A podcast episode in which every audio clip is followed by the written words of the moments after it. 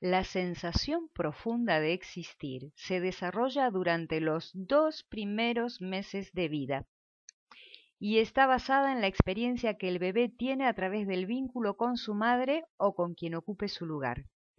Esta experiencia es vivencial, corporal, afectiva y espiritual. A nivel del cuerpo, es como un sello que se imprime sobre nuestro tejido más básico, en el tejido conjuntivo, el plasma, la linfa, en las fascias, los ligamentos, los tendones, y afecta a todo el ser. Es resultado de un diálogo afectivo. Para que este sentimiento de vitalidad fundamental se construya sanamente, el bebé depende de otro que ya existe, la mamá, y se funda en la mutua activación entre la madre y el bebé, incluso desde el embarazo, porque durante la gestación ya se establece el diálogo afectivo. ¿Cómo se construye?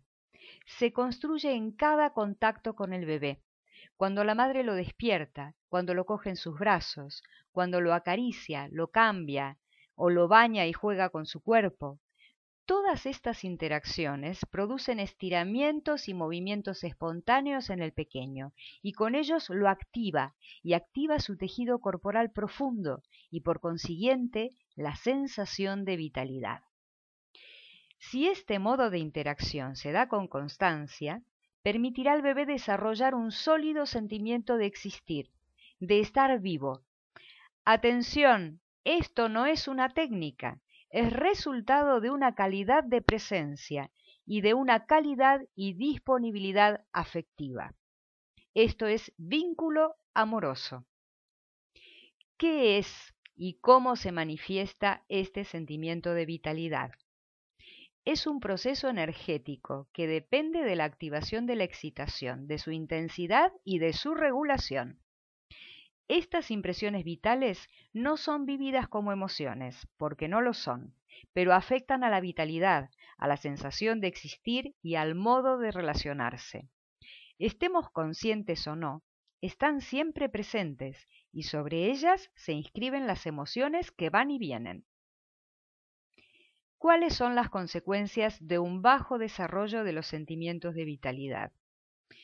Cuando la tensión se instala en estos niveles profundos de nuestro cuerpo, produce sentimientos de soledad y de incomunicación, falta de motivación para hacer y tener iniciativa, dificultades para identificar sensaciones, para percibir el cuerpo, para construir un sentimiento de cuerpo propio, de identidad, única y subjetiva. Nuestro sentido del yo queda debilitado y entorpecerá nuestro desarrollo psicomotriz debido a una inseguridad profunda. En la vida adulta, si no se recibe tratamiento terapéutico, estos sentimientos permanecerán más o menos encubiertos, pero impregnando la manera de sentirnos y nuestras interacciones con la vida. ¿Qué lo causa? Lo causa la falta de atención, el hospitalismo, una madre afectivamente ambivalente hacia su bebé, una madre deprimida cuando sus propios sentimientos de vitalidad están disminuidos, o ausente cuando está tomada por una grave preocupación persistente en el tiempo. Circunstancias todas en las que el pequeño se encuentra en un estado de infraestimulación demasiado frecuente, demasiado sostenido en el tiempo. Falto de la atención necesaria. Y por último, lo causa también un traumatismo a cualquier edad que por su violencia afecte en esta profundidad al ser. La sensación de vitalidad o el sentirse profundamente vivo no está sujeto a una idea.